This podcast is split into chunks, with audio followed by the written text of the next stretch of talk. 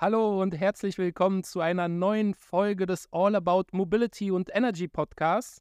Heute spreche ich mit Julian und Julian ist der Gründer von Metagrid. Was Metagrid macht und wie er zu der Idee kam und was sie für ein Problem lösen und äh, was sie für ein Potenzial ähm, irgendwie versuchen da zu heben, das werden wir heute erfahren. Ich kann so viel sagen, äh, thematisch geht es um das Thema Mieterstrom, also ähm, total spannendes Thema, weil es aus meiner Sicht die ähm, wichtige Schlüsselstellschraube ist für eine erfolgreiche Energiewende.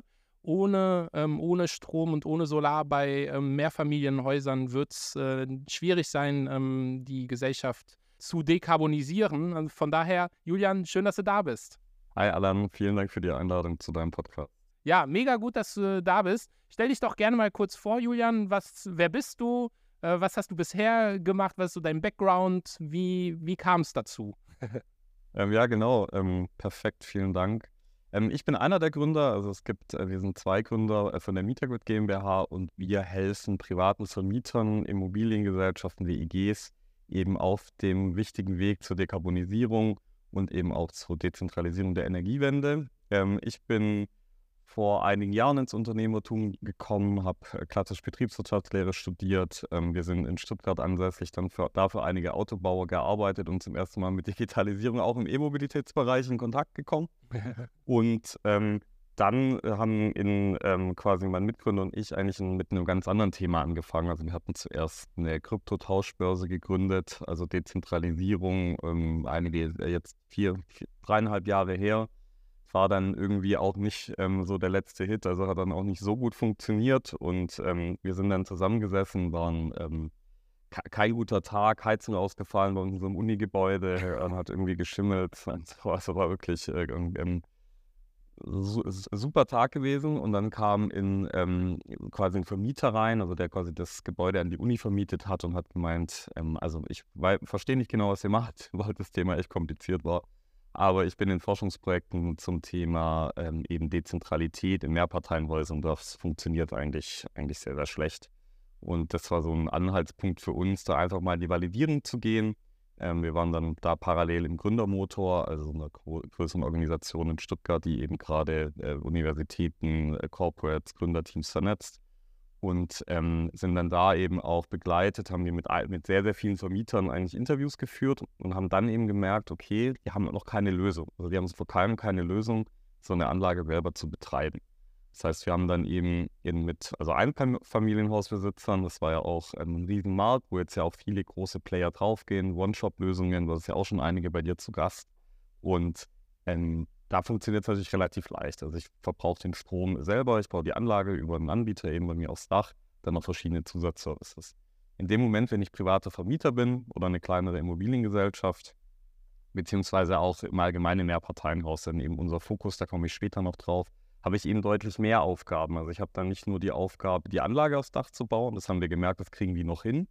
Wenn es dann aber darum geht, in, die, in den Messschrank zu gucken, die spezielle Messtechnik dafür, die Anmeldungen bei Behörden, also Stichwort Mieterstrom, ähm, dann die Datenauslese, so am Schluss auch eine Software, die den Strom richtig bilanziert, abgrenzt, abrechnet, verwaltet mit den Mietern, Verträge dahinter etc.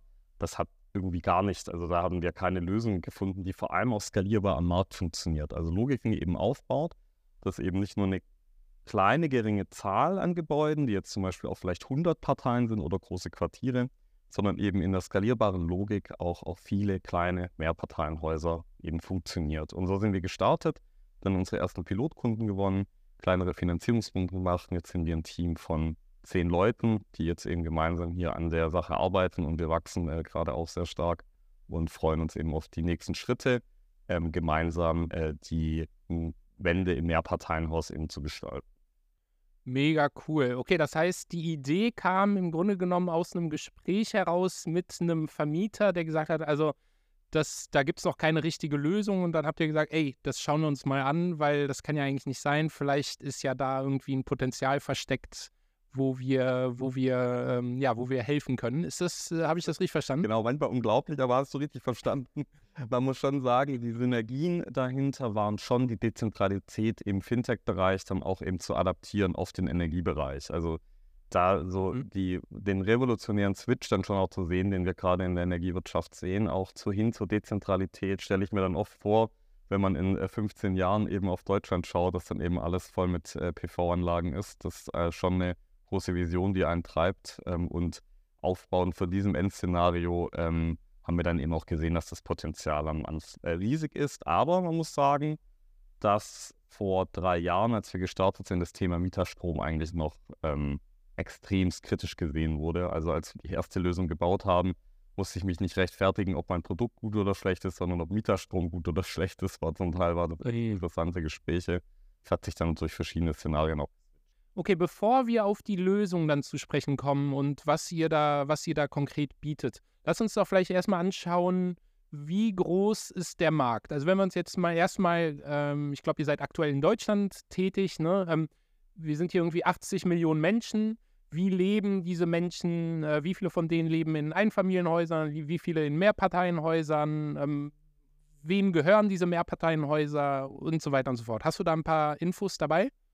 Also wir haben in Deutschland ungefähr, also es geht Richtung 4 Millionen private Vermieter, die wir sozusagen adressieren. Mhm. Also jetzt in Deutschland, wir sind ja in ungefähr bei 40 Millionen Mietern. Also da sieht man auch schon ganz mhm. schnell, wie hoch das mögliche Potenzial ist an Mieterstromlösungen. Also ähm, im europäischen äh, Kontext funktioniert es auch ein bisschen anders. Wir sind gerade noch auf die Dachregion eben fokussiert.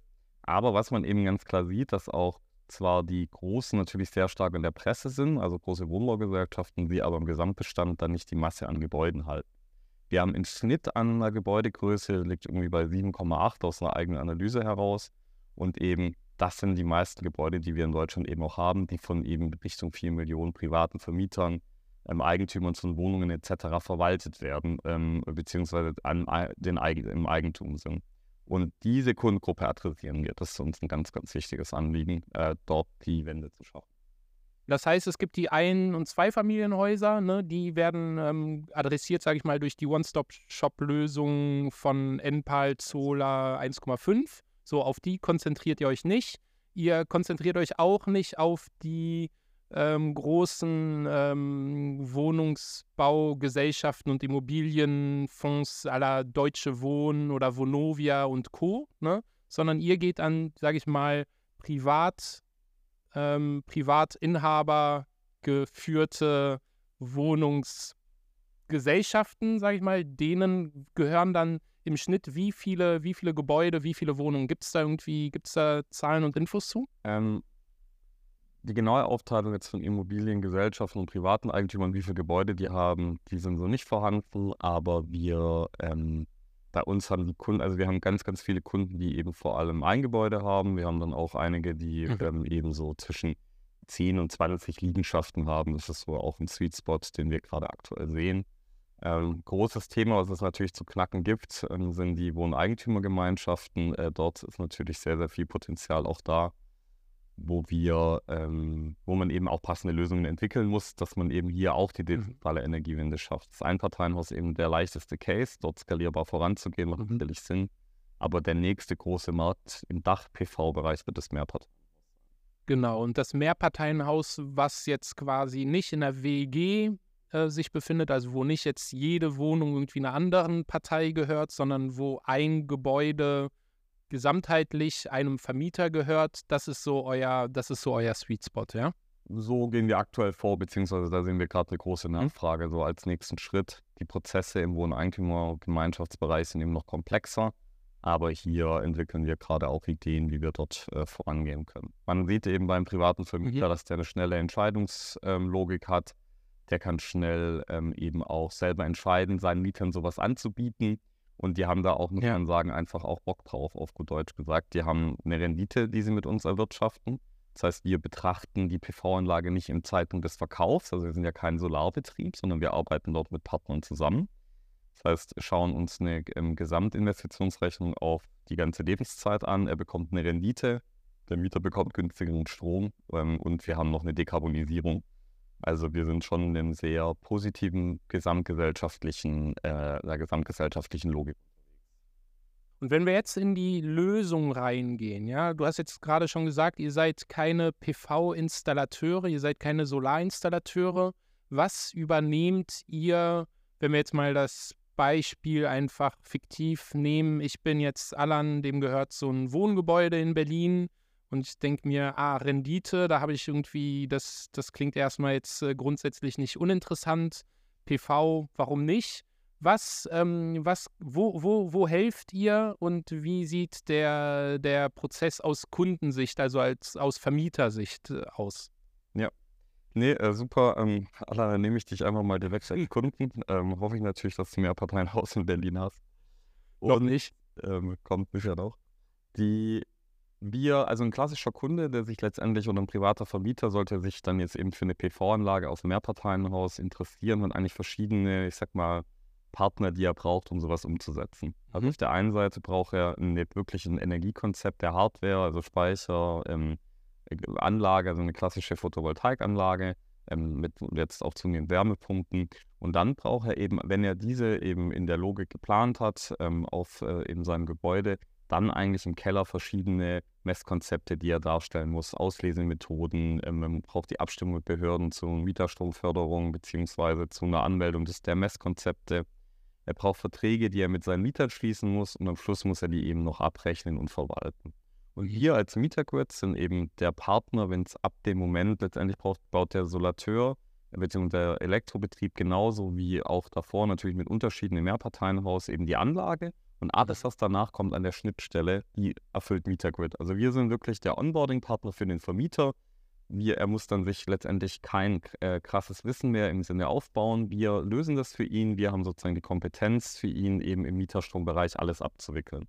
In der Regel kommen die auf uns über unsere Webseite, digitales Anfrageformular, können eine halbe Stunde eine erste Wirtschaftlichkeit durchgehen. Wenn sie ihre Daten eingegeben haben, dann haben sie in Gesamt, ähm, ein Gesamt, äh, also quasi eine Betriebsrechnung eben auf die Lebenszeit der Anlage.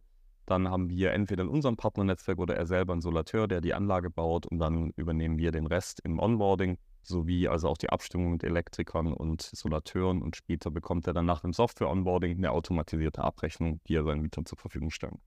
Und in dem Moment haben wir ihm eigentlich mit sehr wenig Risiko und sehr wenig Aufwand zu einem Energieversorger in Anführungszeichen erhoben und kann damit eben ähm, sich eine eigene Rendite über eine mhm.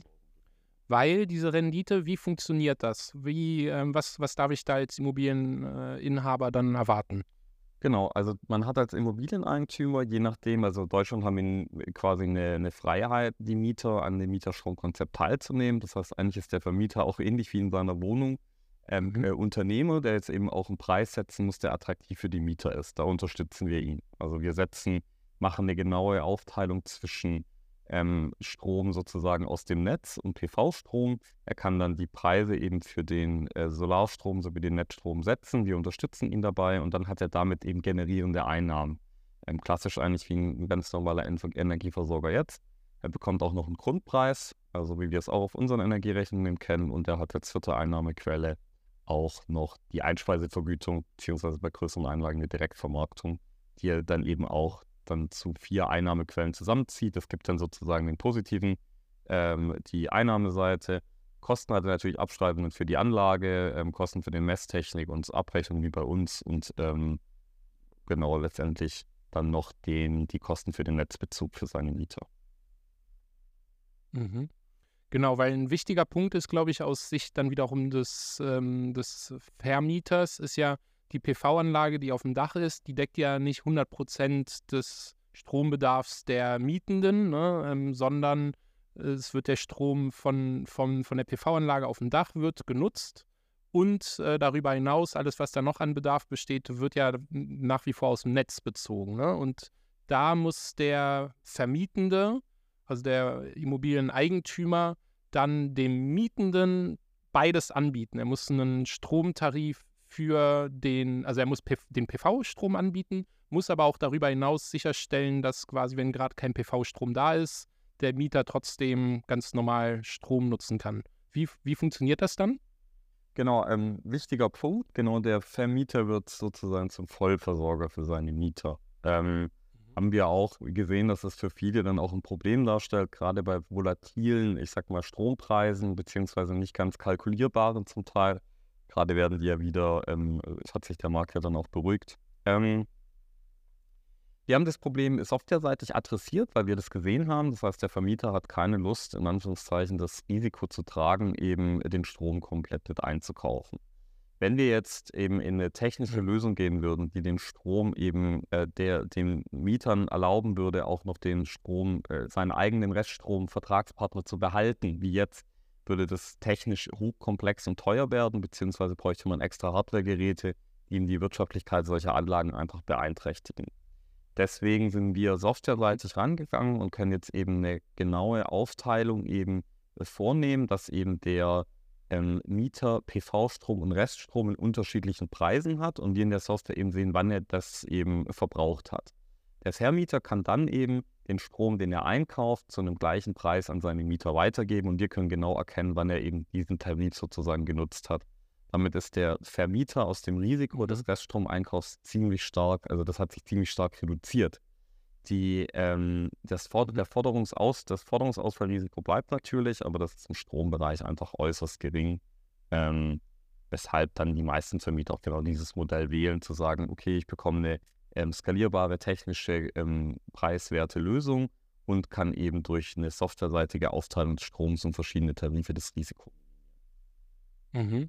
Das heißt, ich habe als Mieter habe ich dann zwei Strompreise. Ne? Ich habe einmal einen Strompreis für den PV-Strom, der liegt dann bei beispielsweise exemplarisch irgendwie 25 Cent oder ich weiß nicht, was da gang und gäbe ist. Und dann dem ähm, Restbezug, der liegt dann, wo liegt der dann im Vergleich zum Grundversorgerpreis? Genau, also wir schauen eben, dass der, ähm, dass der Reststrom im ersten Schritt eben den gleichen Preis hat, wie der Vermieter ihn einkauft an den Mieter. Also das ist auf einmal diese Simultanität ist eben super wichtig, dass eben kein Risiko besteht. Und dann schauen wir eben, dass wir ähm, eben zumindest so günstig sind, wie eben Mieter auch auf dem freien Markt eben den Netzbezug wählen können. Ähm, kann man eben äh, dann auf verschiedenen Plattformen danach schauen, beziehungsweise dann ähm, auch vielleicht mit den Mietern ins Gespräch gehen bei kleineren Parteien, was die gerne hätten, soll es auch immer noch komplett Ökostrom sein, wo die meisten auch sehr darauf achten. Und wenn man eine Förderung möchte, sollte man noch 10% unter dem Grundversorgerpreis sein. Dann wird es auch noch eine Mieterstromförderung geben. Ähm, nutzen zum Teil Kunden, zum Teil auch nichts. Kommt immer ganz drauf an. Man hat da keine Verpflichtung zu, diese 10% äh, drunter zu sein. Mhm. Aber wenn es 10% günstiger ist oder mehr, dann gibt es nochmal eine Förderung. Exakt, richtig. Ja. Die liegt dann eben je nach Größe äh, für den Direktverbrauch mit zwischen 2 und 3 Cent.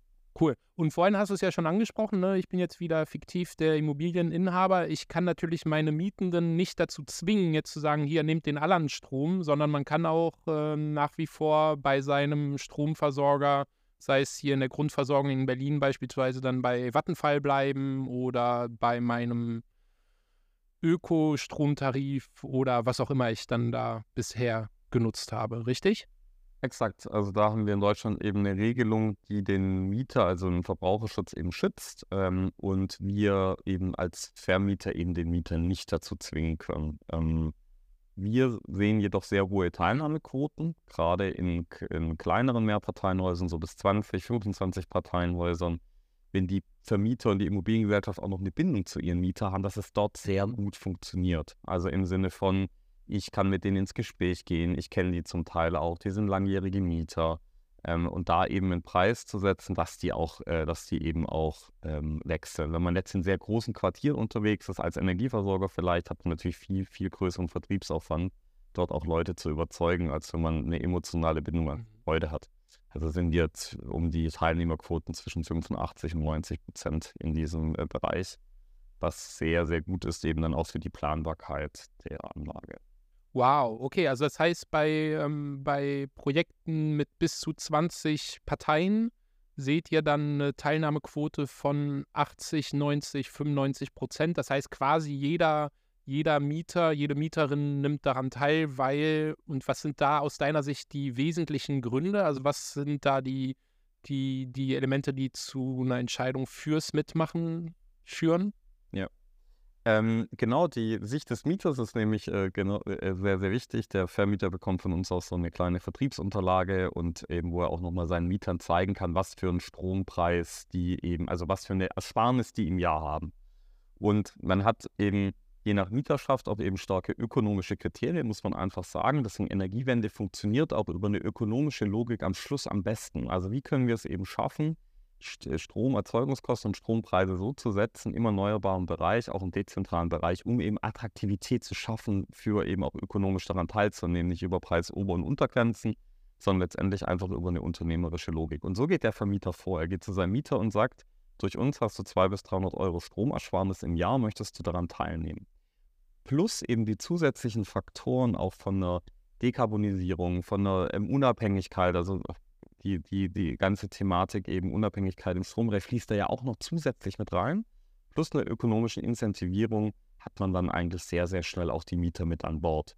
Wichtig eben für den Vermieter dort aufzuklären, dass ihr Strom weiter sicher fließen wird. Ähm, auch wenn die Anlage zum Beispiel nicht funktioniert, gibt es ja immer noch den Rest, äh, den Netzstrombezug. Ähm, und dann mit der, mit der Logik, auch viele Familien sehen wir auch, ähm, die eben äh, jetzt, man, wir sehen in Switch, wer bewirbt sich bei uns, warum, wo wird Arbeitskraft eingesetzt, genauso ist es auch bei den Mietern. Wir erleben da schon auch gesellschaftlich tiefergehende, auch Denkprozessveränderungen, an sowas auch teilzunehmen. Das Mhm. Also das heißt, das ist zum einen, wie du sagst, eine ökonomischer, äh, ökonomische Entscheidung, einfach zu sagen, hey, ist günstiger als das, was ich bisher zahle, aber es ist auch so ein bisschen das äh, Gefühl als Mieter, als Mieterin sagen zu können, ich fühle mich so ein bisschen machtlos ne, in diesem ganzen, äh, in dieser ganzen äh, Energiewende. Und jetzt habe ich die Möglichkeit, aber trotzdem irgendwie mit dem, was ich, äh, was ich da an Entscheidungsmöglichkeit habe, da trotzdem Teil der Lösung zu sein, auch wenn es jetzt nicht irgendwie meine eigene PV-Anlage ist,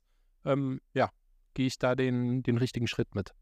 Exakt. Ich würde auch äh, eine Hypothese setzen, selbst wenn der Vermieter den gleichen Preis anbieten würde wie am Markt für den Mieter, dass trotzdem viele daran teilnehmen würden, weil dann eben diese Soft Facts mit reinspielen. Und wir sehen auch, das ähm, wird uns zumindest so von Vermietern gespiegelt, dass auch die ähm, Bindung der Mieter an das Gebäude, an die Wohnung auch höher ist, wenn man auch eben weiß, da wird äh, dezentral Energie erzeugt. Ähm, das spielt auch nochmal dazu rein, ähm, ihnen eben dort auch mit teilzunehmen. Das heißt, die Bindung bedeutet längere Mietfristen, genau. also weniger Churn quasi. Aus weniger Churn, ja. Da hat keine genauen Zahlen, ja. keine forschungstechnische Erhebung, aber so aus Kundengesprächen bekommen wir das eben auch mit, dass das dann nochmal ähm, da einfach die, die Verbindung eben erhöht. Mhm.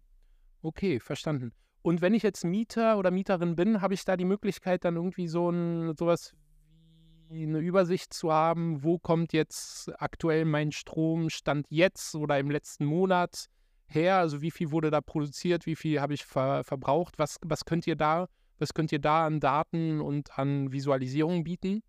Der Mieter bekommt auf jeden Fall eben über seine Stromrechnung eben ganz genau dargestellt, was eben verbraucht wurde, erzeugt wurde, wie eben seine Logiken waren. Je nach Messauslesekonzept haben wir jetzt auch schon eine App, wo wir eben in kleineren Mehrparteienhäusern das den Mietern zeigen können, wie eben ihre Stromverläufe sind. Für größere Gebäude und einer anderen Auslesetechnik arbeiten wir gerade daran, das auch noch zu ermöglichen. Im Endcase soll eben dann auch noch ähm, in der Entwicklung ein Portal stehen, wo eben dann auch die ganzen Accounting-Logiken mit abgebildet sind.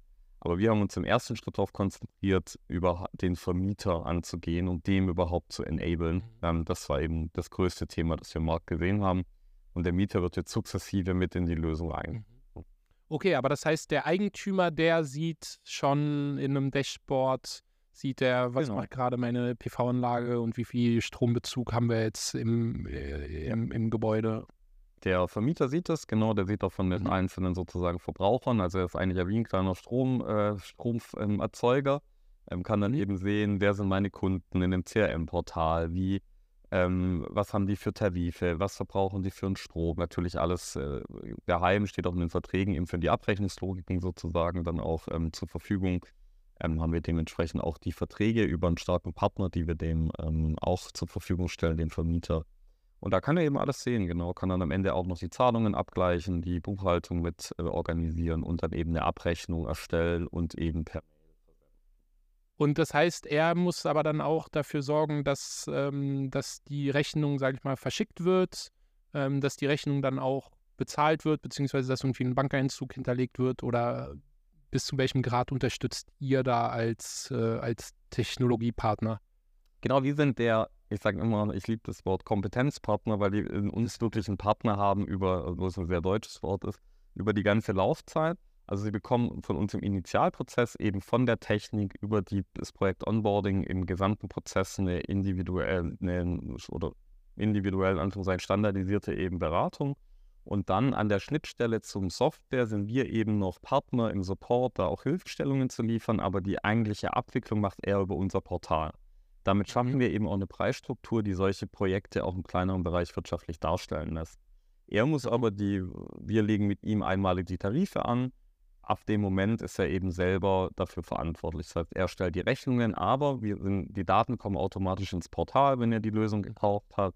Er muss eigentlich ähm, dann monatlich oder jährlich, je nachdem wie er es möchte, die Rechnungen erstellen, verschicken und eben in Bankeinzug prüfen. Und wenn wir jetzt sagen, wir haben ein Zehn-Parteien-Haus, dann sind es für einen Vermieter wenige Stunden Arbeit im Jahr, ähm, mhm. das sozusagen zu organisieren, für das, dass er da eine spannende Rendite zwischen 7 und 12 Prozent ähm, bekommt. Mhm. Okay. Damit, das muss man okay. eben auch sagen, wir sind ja. nicht der Partner, wo der Vermieter sagt, ich verpachte mein Dach, ich habe damit dann nichts mehr zu tun. Also das sind ja. andere Lösungen im Markt, gut, dass wir draufkommen. Ja. Also auch nochmal den Unterschied der Lösung darzustellen. Wenn ein Vermieter sagt, ich möchte damit nichts zu tun haben, ich möchte keine Rendite mit erzeugen, dann sind wir als Mieter der falsche Partner. Ich mhm. ganz persönlich und wir als Firma sehen aber da eine Riesenchance eben in der Dezentralisierung der Energiewende, eben für Vermieter und Mieter eben selber in diesen Bereich reinzugehen, über leicht, über Servicepartner wie uns eben selbstständig dann auch sich eine Rendite zu ermöglichen, selber Strom zu produzieren, sein Eigentum nicht für 30 Jahre zu verpachten, sondern selber im Driver Seat zu sein. Das sind ja auch oft private Vermieter, eigene Unternehmer, die wollen selber Sachen in die Hand nehmen. Das sind Anpacker, mhm. sehen wir das. Und dort denen eben das zu ermöglichen, das selber zu machen und eben auch einen zusätzlichen Cashflow zu generieren, ähm, da ist eben das große Potenzial dahinter. Und da muss man sich auch trauen. Also wir, ähm, die müssen schon auch noch, äh, die Vermieter auch noch ein bisschen was machen, aber das machen sie auch über die Nebenkostenabrechnungen. Zum Teil müssen sie machen. Sie müssen ja auch ihre Zahlungseingänge im Mietbereich prüfen. Also letztendlich sind wir nochmal ähm, wenige Stunden Arbeit mehr im Jahr, um das dann eben auch zu ermöglichen. Mhm. Cool. Und was sind so die drei Hauptfragen, die du jetzt von einem Immobilieneigentümer und Vermieter bekommst, wenn er, wenn er auf euch zukommt? So, was sind so die, vielleicht hat er ja irgendwie so ähm, Urban Miss äh, irgendwie im Kopf, wo er sich denkt, naja, das ist irgendwie alles so und so und äh, wo du so das Gefühl hast, äh, das ist eigentlich eine Fehlwahrnehmung. Ja, genau. Ähm, guter Punkt äh, im Sinne von, erstmal ist die Hürde durch eine mediale Darstellung der letzten Jahre so enorm hochgesetzt worden, dass mhm. ähm, zum Teil Vermieter sich gar nicht trauen, quasi allein nur von der regulatorischen sozusagen Darstellung abgesteckt sind, was mich total stört, muss ich auch mal in dem Podcast so sagen, weil es letztendlich Lösungen gibt und Logiken, die aufgebaut werden, die sowas auch ermöglichen. Also die Vermieter, die das mit uns machen, die gehen danach durch einen Prozess durch und sagen, naja, das war doch umsetzbar, wenn ich da einen Partner an der Seite habe. Und allein diese Hürde, die aufgebaut wurde, auch im privaten äh, Mehrparteienhaus ist es so schwierig, macht das einfach nicht. Das ist letztendlich schon also eine fatale Darstellung der Thematik, meiner Meinung nach. Mhm. Ähm, da wird eben stark versucht, eben auf politische Entscheidungsträger Druck aufzubauen und dann zu sagen, es wäre so schwierig. Es kann auch leichter sein, so da sind wir d'accord damit. Aber es gibt auch jetzt schon gute Umsetzungsmöglichkeiten in dem Bereich und Anbieter, die das auch umsetzen. Also das ist eigentlich die erste Frage, die ich habe. Geht es überhaupt? Und ähm, wie, ich habe 20 Artikel gelesen, dass es eigentlich nicht geht. So, und jetzt mhm. im Metagrid erzählen wir doch mal, wie ihr das macht. So, also das ist eigentlich die erste mhm. Frage, die wir bekommen. Und dann schauen wir, dass wir dann die Hürde senken und sagen, wir sind ein Partner für dich, äh, der sozusagen die Anmeldungen übernimmt, die Regularien, die Abrechnung, du dann eben über ein Portal. Wir sind natürlich verantwortlich, dass es rechtssicher ist, machen kannst. Und dann haben wir schon die erste Hürde abgebaut, dass überhaupt wir letztendlich über 30 Presseartikel ähm, mal durchgegangen sind und zum Teil auch ähm, Sachen auflösen, die auch so gar nicht da sind, ähm, beziehungsweise eben nicht so dramatisch wie dargestellt. Und dann bekommen wir in der Regel tiefergehende Fragen, gerade dieses Thema, was du vorhin angesprochen hast, mit PV, äh, Strom, Strom, Reststromeinkauf, dieses Risiko zu haben, die wir eben dann über eine softwareseitige Lösung haben. Das sind sozusagen nochmal Themen, die, die dargestellt sind. Und klassisch auch das Thema Verträge mit den Mietern, rechtliche Abwicklung und dort eben ähm, Zeitaufwand, wie viel Zeitaufwand äh, benötigt es. Und das sind so die, die Fragen, die wir eigentlich haben. Wichtig für den Vermieter, Rechtssicherheit. und Begleitung im Prozess. Weil Mhm. eben diese Thematik, wenn jetzt ein Vermieter sich selber das komplette Wissen über Messkonzepte, Umsetzung, Technik aufbauen müsste, dann, äh, dann hat er keine Lust zu. So, das, das ist mir auf jeden Fall klar. Dafür sind wir da. Und ähm, eben am Schluss auch noch eine rechtssichere Abrechnung zu bekommen. Das sind eigentlich die zwei zentralen Punkte.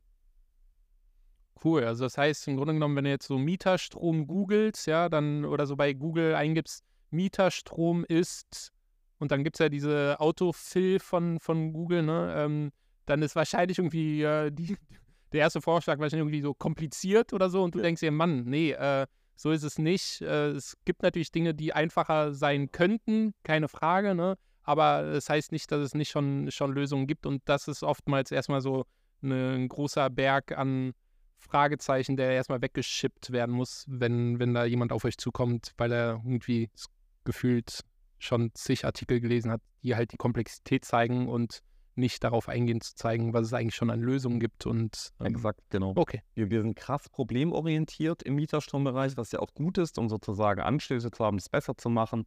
Riesenpunkt, auch was sich verändert hat, wo auch viele nicht sehen, die Rentabilität der Mieterstromprojekte hat sich durch regulatorische Verbesserungen einfach, ist nach oben gegangen. Also wir haben den Wegfall der EEG-Umlage beispielsweise, es verbessert die Rentabilität an Projekten einfach deutlich, als ein Beispiel.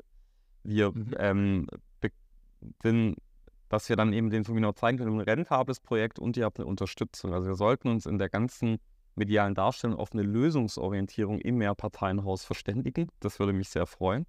Und eben Probleme weiter adressieren, was man jetzt zum Beispiel ein großes Thema war, digitaler Summenzähler. Also dass wir nicht Mhm. mehr die ganze, ich sag mal, Zähltechnik im Schrank komplett, ich sag's mal, äh, leicht in dem Podcast neu gestalten müssen, dass eben bestimmte Zähler digital abgebildet werden können, die eben einen Umbau im Zählerschrank verursachen, erhöht wieder die Wirtschaftlichkeit von so einem Projekt.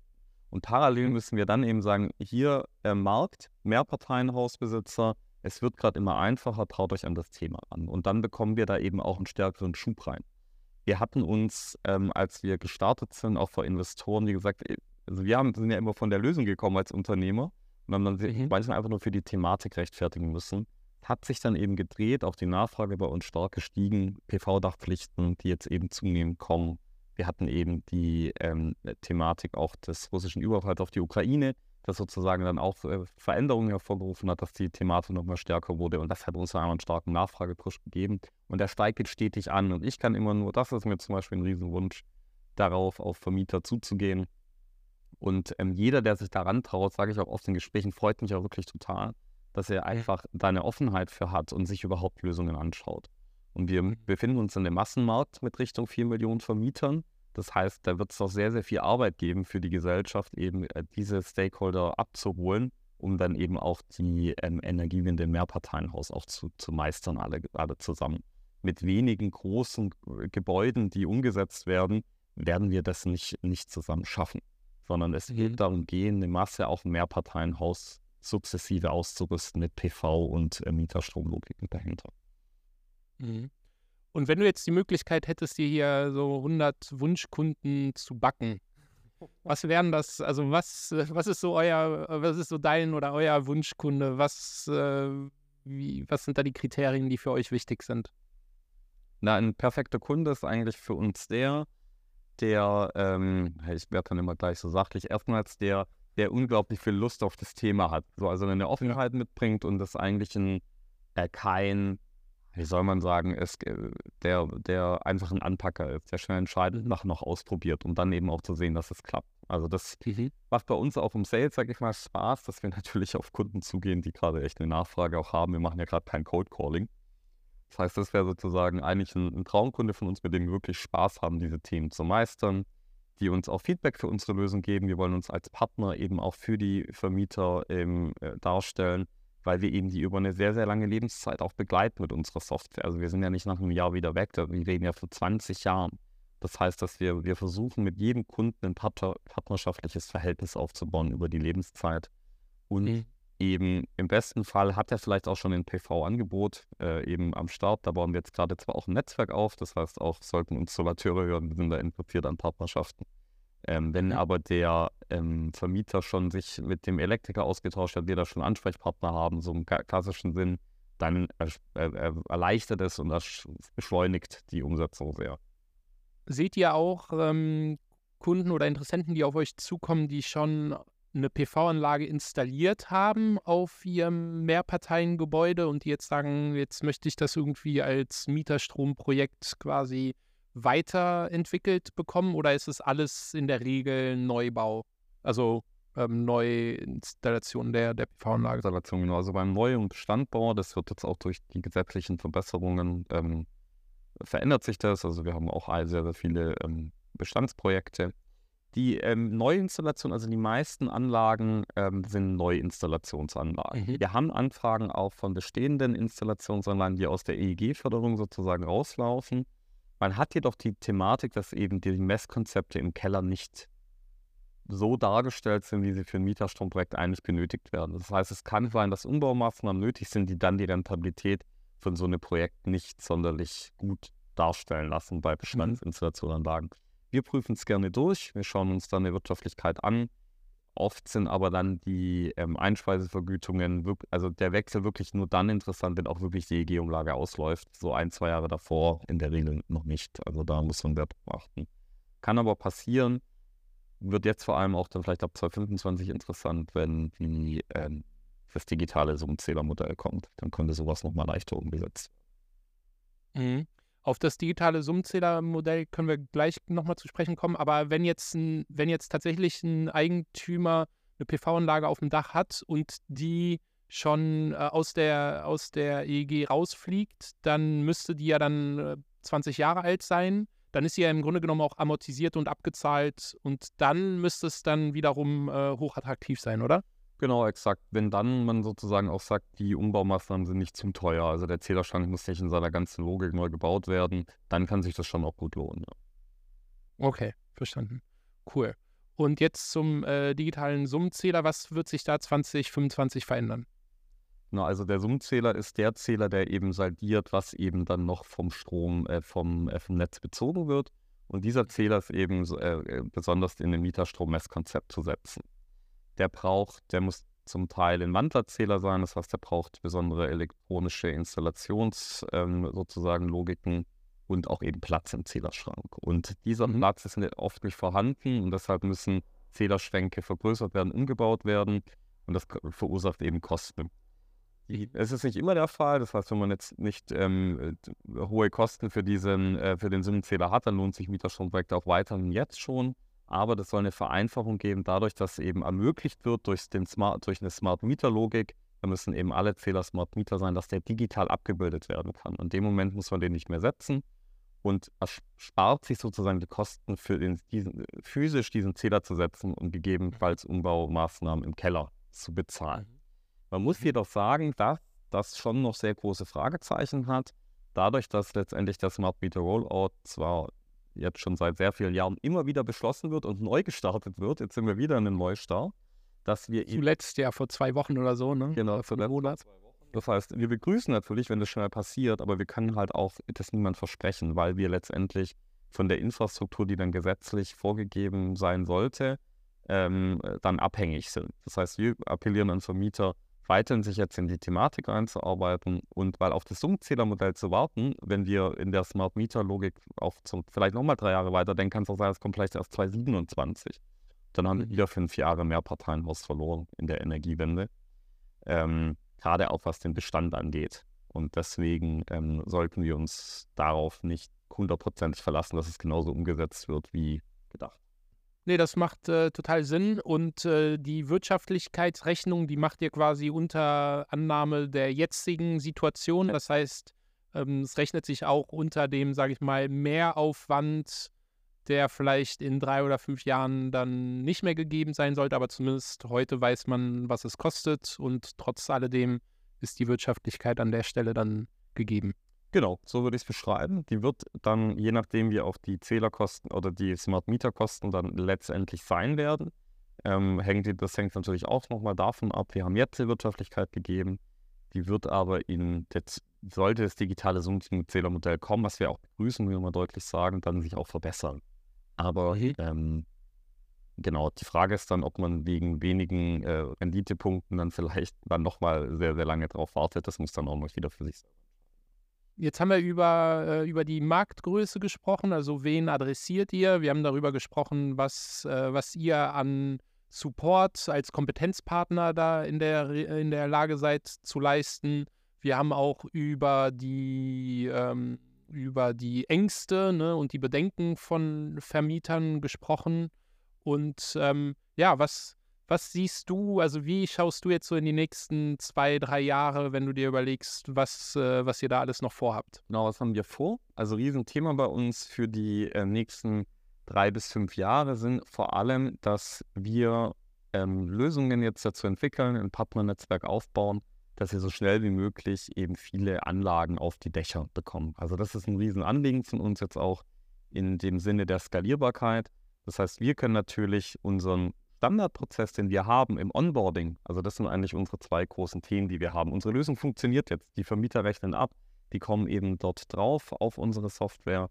Riesenherausforderungen sind auf der einen Seite ein starkes Partnernetzwerk mit motivierten Solateuren, Elektrikern aufzubauen, die sich auch in das Thema reinbegeben. Wir sind auch nächste Woche auf der Intersolar zum Beispiel, wo es auch darum geht, da ja. sehr, sehr viele zu gewinnen. Ähm, Im viel eine Skalierbarkeit eben in dem PV-Onboarding-Prozess, also wirklich einen Installationsprozess aufzubauen. Ähm, und auf der einen Seite unseren Standardprozess des Mieterstrom-Onboardings, also von den Verträgen bis zu den Messkonzeptabstimmungen zu digitalisieren, skalierbar darzustellen. Und da sind wir jetzt schon auf einem sehr, sehr guten Weg. Also wir haben in wenigen Jahren mehrere hundert Projekte auf der Software ähm, und dort eben auch nochmal noch mehr Schnelligkeit drauf zu bekommen und eben noch mehr ähm, Vermieter und Mieter an der Energiewende teilnehmen zu lassen. Du hast es vorhin schon angesprochen, was kommuniziert ihr da an, äh, wie viele Kunden ihr oder wie viele Projekte ihr umgesetzt habt? Genau, also wir haben schon über 400 Projekte umgesetzt oder in Umsetzung aktuell. Mhm. Das ähm, sehen wir eben als aktuelles Szenario. Wir hatten den Markteintritt Ende 2021, das heißt in anderthalb Jahren haben wir jetzt eben so eine Skalierbarkeit auch schon hinbekommen und wollen eben dann auch ähm, in den nächsten Jahren eben tausende Projekte im Jahr umsetzen und äh, mhm. dahingehend braucht man eben dann auch Lösungen. Weiter spannend dann auch der europäische Markt. Wie wird das eben auch funktionieren? Thema Energiegemeinschaften. Wie kann man Softwarelös unsere Softwarelösung dann auch auf verschiedene Länder eben äh, adaptieren? Das sind ja auch noch Voraussetzungen, die wir dann auch eben haben werden. Jetzt, indem wir jetzt auch eine neue Finanzierungsrunde angehen, sowas zu validieren, auf der einen Seite eben das Partnernetzwerk aufzubauen, unser Produkt weiterzuentwickeln und eben auch, ähm, auch ins europäische Ausland zu schauen. Cool. Mega, mega spannend, Julian, was ihr da in den äh, anderthalb Jahren äh, schon aufgebaut habt. Äh, total, total cool. Und ähm, bevor wir zum Schluss kommen, habe ich noch die aller, aller, allerletzte Frage, Julian. Wenn du dir eine Sache wünschen könntest, was würdest du dir wünschen? Ich würde mir vor allem wünschen, dass wir noch mutiger werden, Sachen anzugehen. Ähm, das wäre ein Riesenwunsch von mir. Also wirklich so diese Thema ähm, Adaptionsfreude, also freudig an diese Thematik auch ranzugehen, gerade auch im Mieterstrombereich, sich nicht abschrecken zu lassen, sondern neugierig zu sein auf diese Thematik. Und wenn wir nämlich neugierig sind, auch in der Masse unserer äh, Vermieter und Mieter, die wir haben, dann wird sich das auch von alleine erledigen, weil dann eben auch gesehen wird, wie viel Potenzial dahinter steckt. Mega cool, mega cool. Ein Plädoyer für mehr Mut, weniger, weniger Bedenken. Finde ich richtig cool, Julian. Ich danke dir für deine Zeit und wünsche euch weiterhin viel Erfolg. Merci, vielen Dank, Alan. Tschüss.